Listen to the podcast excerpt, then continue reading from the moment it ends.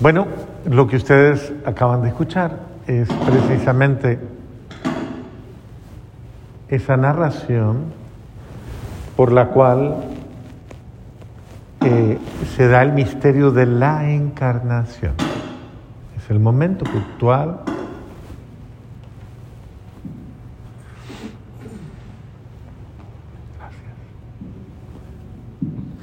en que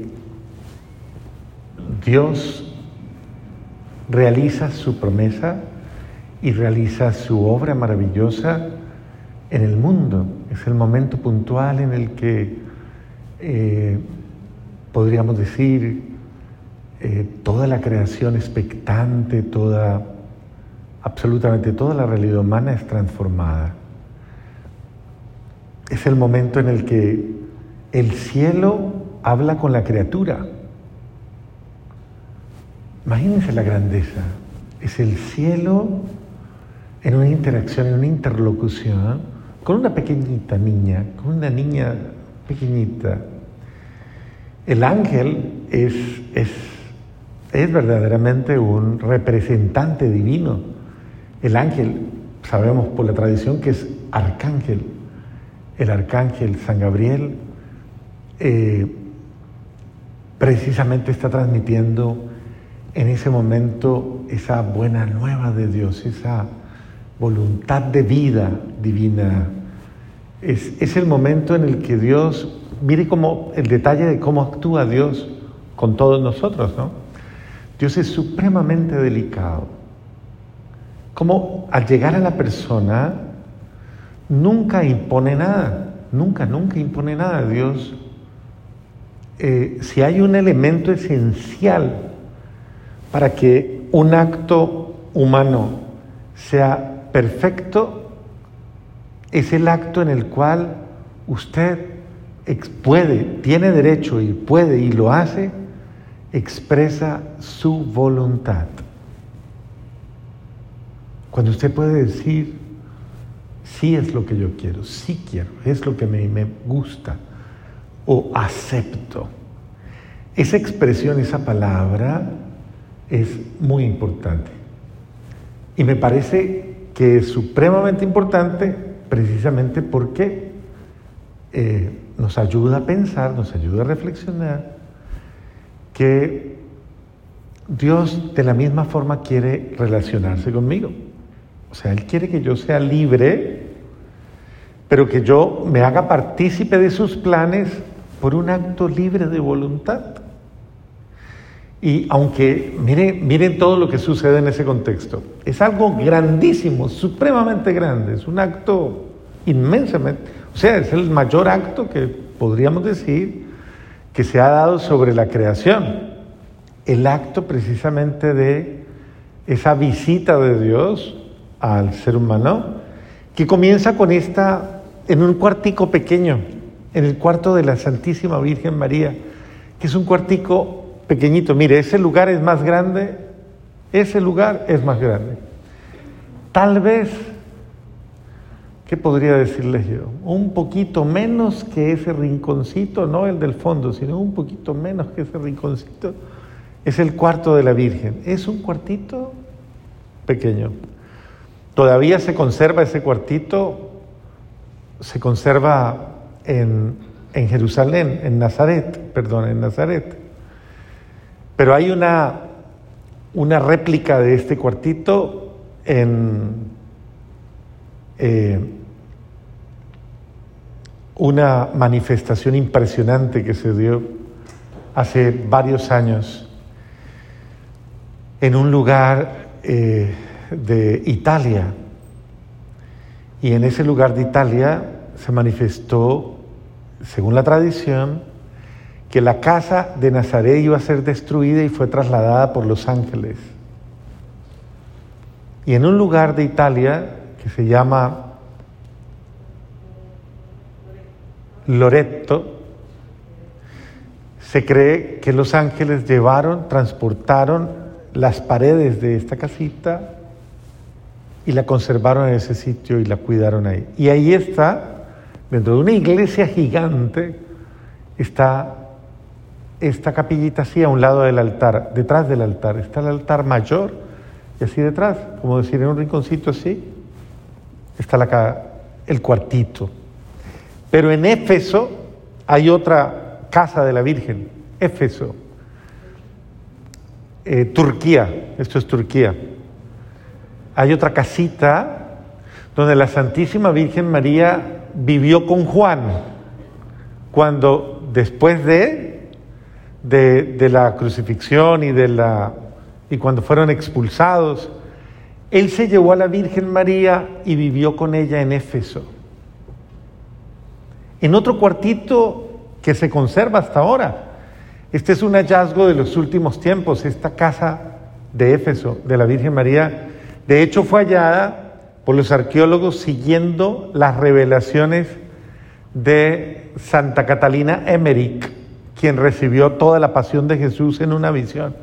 Entonces se pusieron a leer la visión y descubrieron que esa casa existía, siguieron la, la guía y descubrieron la casa de Éfeso. Es una cosa impresionante. Ustedes no se imaginan lo que es visitar la casita de Éfeso, porque esa está en el aire, está en vivo y usted puede entrar a la casita de Éfeso, pero es impresionante porque, porque usted viene de un paisaje, de un contexto un poquito agrietado, de montañas, acaba uno de salir de las ruinas de Éfeso, las ruinas de Éfeso son majestuosas porque imagínense, son ruinas que vienen de antes de Cristo, unas ruinas impresionantemente grandes con edificaciones romanas y todavía se mantienen muchas de esas estructuras. Y entonces luego usted se va y se mete en un rinconcito, y en ese rinconcito, después de un rato de, viajar por ahí, por la montaña junto, usted se encuentra una casita y usted entra ahí. Cuando usted va entrando hay un fenómeno impresionante natural. Hay un, como, como si usted entrara en una nube de, de pajaritos, como si usted se metiera en otra realidad cuando usted comienza a entrar, hay pájaros cantando, cantando, cantando en todo sitio, en todo el sitio, como si... Pero todo el tiempo están cantando, cantando, cantando, cantando, de tal manera que usted se siente abrumado, porque no es un lugar donde haya silencio, hay canto, hay música. Los ángeles, los, los, los pajaritos cantan de una manera impresionante. Y usted se puede quedar un rato ahí escuchando, escuchando, escuchando y transformar, transportándose. Es muy lindo, es un, es un lugar bellísimo y ahí uno tiene la posibilidad de entrar a la casita y orar y, y quedarse en el sitio, en los sitios propios de la casita donde se cree que la Virgen María cocinaba, donde se cree que la Virgencita dormía, todos esos detalles tan bonitos. Bueno, observen ustedes que esto es, es una cosa Impresionante, ¿por qué? Porque este es el momento en el que toda la creación está en expectación. El ángel le habla a la Virgen, el ángel le dice lo que Dios quiere y la Santísima Virgen María tiene tiempo para poder responder. O sea, yo creo que ella lo piensa, lo piensa, lo piensa, lo medita en su interior. Obviamente la lectura no, la narración de la lectura podríamos decir que no, no considera de la misma manera en que se dieron los hechos, porque básicamente lo que trata de hacer la memoria de este momento es eh, traer a nosotros eh, el diálogo, traer a nosotros el acontecimiento, pero no entra en los detalles, no comienza a decir, eh, y se iluminó el cuarto y entró el ángel y la Virgen estaba de tal manera y estaba orando y el ángel le habló y el ángel le dijo y todo esto, no, nada de eso, sino que va, va directo, va de alguna manera como tomando los elementos esenciales. Y no toma los tiempos tampoco, pero esto se, se lleva un, un tiempito, porque es que no es una presión. La Virgen se queda meditando lo que le dice el ángel y después de haber meditado y tratar como de, asimilarlo, en un momento determinado, ella ni siquiera le pregunta nada más, sino que sencillamente le dice, bueno, ¿y, cómo puede ser eso? No está dudando, pero después de que el ángel ella le dice, eh, ¿Y cómo puede suceder todo eso? Además le ha dicho cantidad de cosas. Ya le ha dicho cantidad de cosas y ella se queda pensando, ¿y cómo puede ser esto? Porque yo soy virgen. O sea, yo he permanecido virgen, no tengo contacto no, y he hecho un voto a Dios. O sea, yo le, eh, le, le he prometido a Dios mi virginidad. Y el ángel le dice, no temas María, tranquila. El Espíritu Santo vendrá sobre ti y Él va a realizar la obra. Y cuando ella ya está como, ah, ok, es la obra del Espíritu, cuando ella ya está clara en esa, responde su sí, que es tan bonito, ¿no? Su, en latín se dice fiat voluntas tua, hágase en mí según tu palabra, su fiat, por eso se habla del fiat de María, hágase, hágase, fiat voluntas tua, hágase en mí según tu voluntad. Dice que cuando, cuando el ángel le habla y le propone, el universo entero como que se detuvo y quedó expectante. Ella hubiera podido decir, no, claro que sí. Es la libertad humana. Eh, y por eso es importante saber que Dios no hace nada sin nuestra libertad.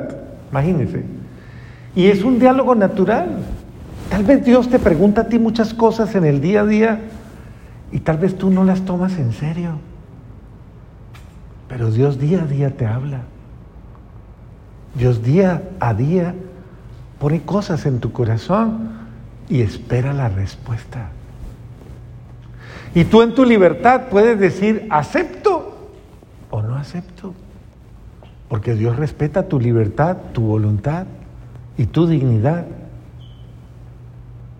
Y Él no va a hacer nada sin ti. Acuérdate lo dice San Agustín. Dios que te creó sin ti no te salvará sin ti. Entonces Él espera, Él espera delicadamente. ¿Y cuántas veces nosotros en nuestro libre albedrío hemos dicho, no, ah, eso son bobadas mías, o qué? Y nos hemos negado, tal vez, incluso ingenua y torpemente a lo que Dios nos está proponiendo en el corazón. Y Dios siempre propone cosas buenas, cosas grandes, cosas, aunque yo no las entienda, aunque yo no las entienda, aunque yo me pregunte, ¿y cómo podrá hacer eso? aunque yo no las entienda, Dios siempre propone cosas buenas y cosas grandes, sabias, maravillosas. Pero obviamente no las impone, nunca impone nada. Dios respeta. Imagínense cómo es uno, ¿no? Uno es diferente. Usted le propone cualquier cosa a otra persona e inmediatamente está aquí, pues ya, ¿qué me va a decir? ¿Sí o no? ¿Quiere o no quiere? ¿Le conviene o no le conviene? Mire a ver, Así le propuso usted, Néstor, le dijo, bueno, ¿y qué dijo Marixa? ¿Deme tiempito, yo lo pienso? Ella le dijo. ¿Lo dejó en espera o de una? Lo dejé en espera tiempo. había que apaciguarlo, ¿no? Eh, tenerlo ahí. 55 años atrás se cumplió la cosa, ¿no?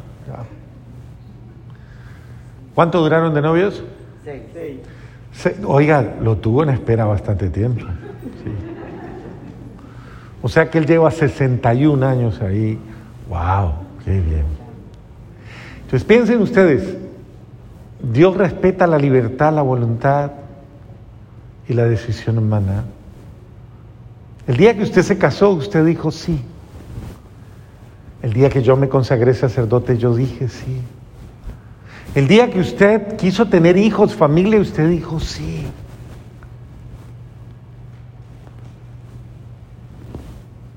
Libremente, lo hizo libremente.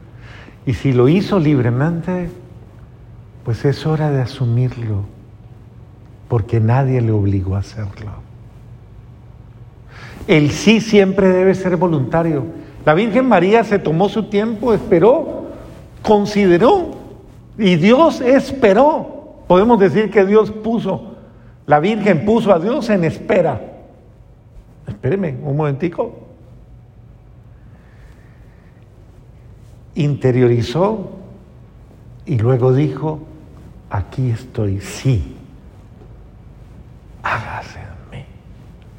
Dicen, hay una narración muy linda que dice que hasta ese momento el cielo, los ángeles, todas las criaturas estaban esperando a ver qué decía. Todo, toda la creación entera esperando ver, porque todo dependía de ella, del sí. Dios quería, pero ella era la única criatura privilegiada con la cual Dios contaba para poder hacer su obra. Y en esa reflexión dicen que cuando ella dijo sí, el universo entero, la creación entera, la existencia en todas las dimensiones, gritó de alegría y se llenó de júbilo. Y fue el momento más hermoso, porque en ese sí se volvió a recrear la existencia. Ahí fue donde ella concibió a Dios en su corazón. Es el otro detalle que hoy día nadie quiere quedar embarazado de Dios. Pregúntele al de al lado, ¿usted quiere quedar embarazado de Dios? Pregúntele verá la cara que le pone. Nadie quiere quedar embarazado de Dios. Vive en situaciones embarazosas, eso sí, a toda hora.